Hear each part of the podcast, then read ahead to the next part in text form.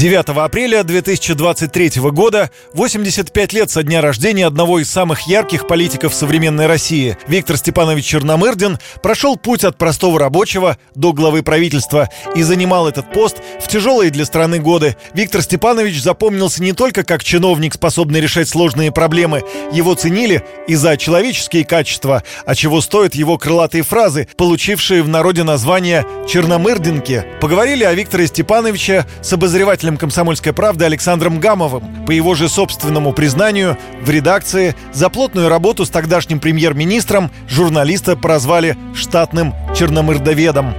Черномырдин – это мой любимый герой, говорят, говорили и будут говорить, что Гамов и состоялся в журналистике благодаря своему герою Виктору Степановичу. Отчасти это действительно так, его уже столько лет нет, а меня все еще называют штатным черномордоведом, и несмотря на то, что я 29 лет и 6 месяцев в комсомолке работаю, и то, что меня не увольняют, отчасти заслуга и Виктора Степановича. Знаменитые афоризмы Черномырдина смешные и очень жизненные. Они стали визитной карточкой премьер-министра и своеобразной приметой времени. Кому это нужно? Кто в этом? У кого руки чешутся? У кого чешутся, чешите в другом месте. Все имели? Мы все имели. Встаньте, кто все имел. Во-во-во. Экономике нужен кислород. Как раз наоборот. Это не кислород. Один раз дыхнешь, а потом только останется дрыгнуть ногами. Мы никуда не вступаем. Нам нельзя вступать. Мы значит, как вступать начнем, так обязательно что-нибудь наступит. Меня всю жизнь хотят задвинуть. Все пытается задвинуть. Задвигал только таких еще нет. 1993 году Борис Ельцин предложил Виктору Черномырдину возглавить правительство, при котором, по сути, создавалась новая страна. Александр Гамов о кабинете министров Черномырдина. Он был премьер-министром в самое тяжелое время, когда инфляция была тысяча процентов. Что говорили люди о Черномырдине, как о политике? Народ по-разному говорил тогда, потому что народу жилось очень тяжело, особенно когда началась шок-терапия – ведь почему возник Черномырдин? Потому что э, одно время обязанность премьера исполнял сам Ельцин. А Гайдар был его. Он так премьером не был назначен. И угу. поэтому почему? Потому что были эти бунты, кастрюли, шахтеры с касками стучали. И в Чечне начались события. Виктор Степанович родился в деревне под Оренбургом в Черном Отроге. Затем работал на заводе, дальше был министерский паркет, а за ним и красная ковровая дорожка в Доме правительства. Но при этом Черномырдин никогда не забывал о своей малой родине и помогал родному селу. Об одном из таких эпизодов рассказывает Александр Гамов. Он идет по селу, он идет, и вдруг ему встречаются монашки. Денежки собирает на храм. И он так говорит, а ну-ка. О, так он у вас почти пустой. Значит, вот не дают там жмоты. А ну давай. Берет с этим ведром, а там у него там губернатор, там вице-губернатор, мэры там. И он так, а ну давай, там типа раскошеливайся. И так раз прошелся, и они, естественно, значит, как были сколько денег туда, в эту копилочку ведерко. Она полная, полная была. Он потом им отдал, говорит, вот вам.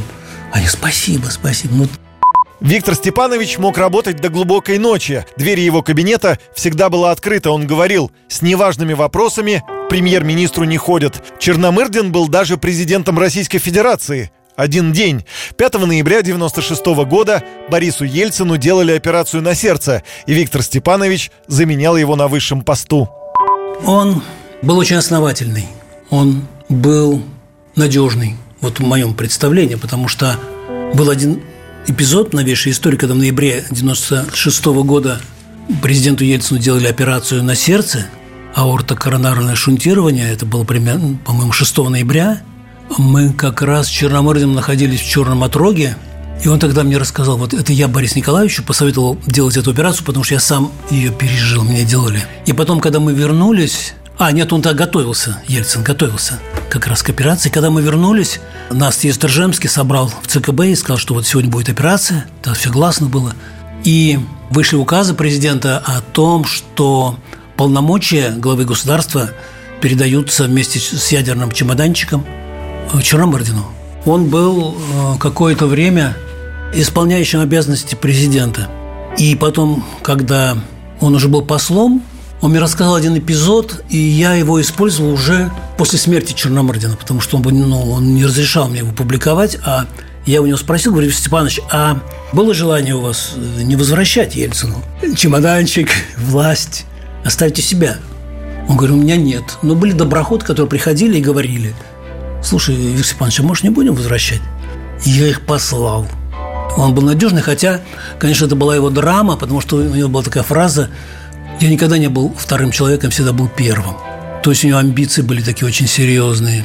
И вот когда его не стало, я использовал уже в каких-то воспоминаниях, в каких-то э, публикациях э, вот это вот. В 1995 году около 200 террористов захватили в заложники более полутора тысяч жителей Буденовска. Их согнали в местную больницу, а тех, кто сопротивлялся, расстреливали. Террористы требовали остановить военные действия в Чечне. В результате штурма освободить сумели лишь 61 заложника. А вот после переговоров террористы освободили почти всех оставшихся пленников. Переговоры вел Виктор Степанович Черномырдин. Когда захватили наших заложников в Буденовске, Ельцина не было в стране, он был в отъезде, и вот все это легло на Черномырдина. Мне тогда позвонили из пресс-службы, сказали, что будут очень важные решения. Приезжай, и тогда вот собрали журналистов, и в нашем присутствии был фрагмент разговора Черномырдина с Басаевым который снимали. Потом я уже узнал, что это было из приема, они говорили. Потом я уже позже узнал, что были долгие разговоры, есть стенограмма, вот нам по телевизору показывали, что там как бы он идет на поводу у Басаева. На самом деле это было не так. Черномырдин, в общем-то, жестко с ним разговаривал. Разговаривал как с бандитом. Тогда много было критики в сторону Черномырдина, и приезжал тогда вице-президент США Альберт Гор, и ко мне из пресс-службы подошли, подсказали, слушай, спроси у Гора, как он оценивает то, поступок Черномырдина. И я спросил, и он сказал, что это был поступок мужественного человека – была потом еще ситуация, когда годовщина какая-то была. Мы с Ельцином были в Буденовске, а потом еще Черномырдин туда поехал. И почему-то тогда некоторые считали, что он себя неправильно повел, потому что дал уйти Басаеву.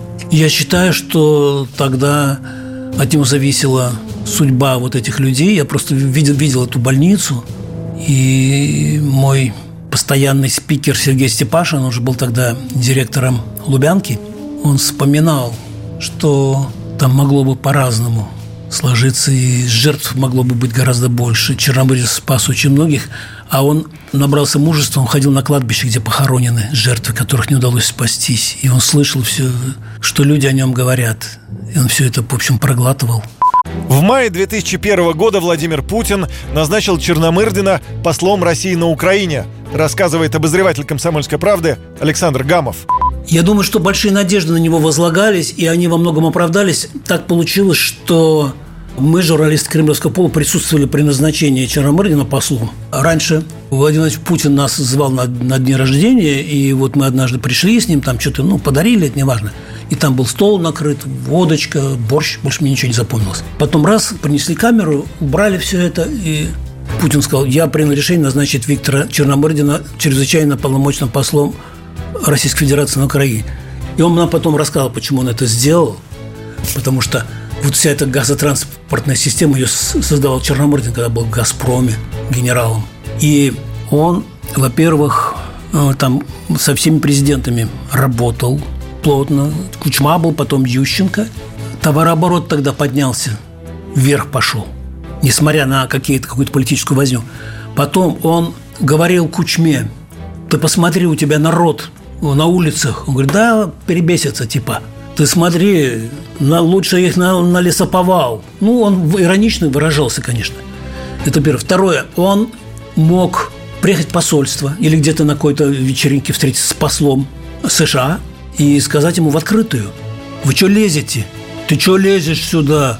И он даже в моих интервью говорил, я говорил американскому послу прямо в лоб. Хотя тогда он мне говорил, мы Украину уже потеряли, мы это же печатали – вот именно такая фраза. Мы Украину уже потеряли. Он держал Украину. Вот эти вот все 8 лет он держал Украину. Не все было в его силах. Он с народом общался, с казаками, с политиками, он с правительственными чиновниками. Однажды был даже такой эпизод, когда получилось так, что была большая-большая-большая беседа в комсомолке федеральной, а в украинской выбрали то, что касается Украины. И там, естественно, были формулировки такие жесткие. И его после этого вызвал, был такой министр иностранных дел Агрыска, вызвал его туда, в МИД, и сказал, если ты еще себе такое позволишь, будешь объявлен по персону Нонграда. И он тогда со мной долго не разговаривал. Это все по твоей милости. Бах, трубку бросил. Виктор Черномырдин скончался 3 ноября 2010 года после продолжительной болезни.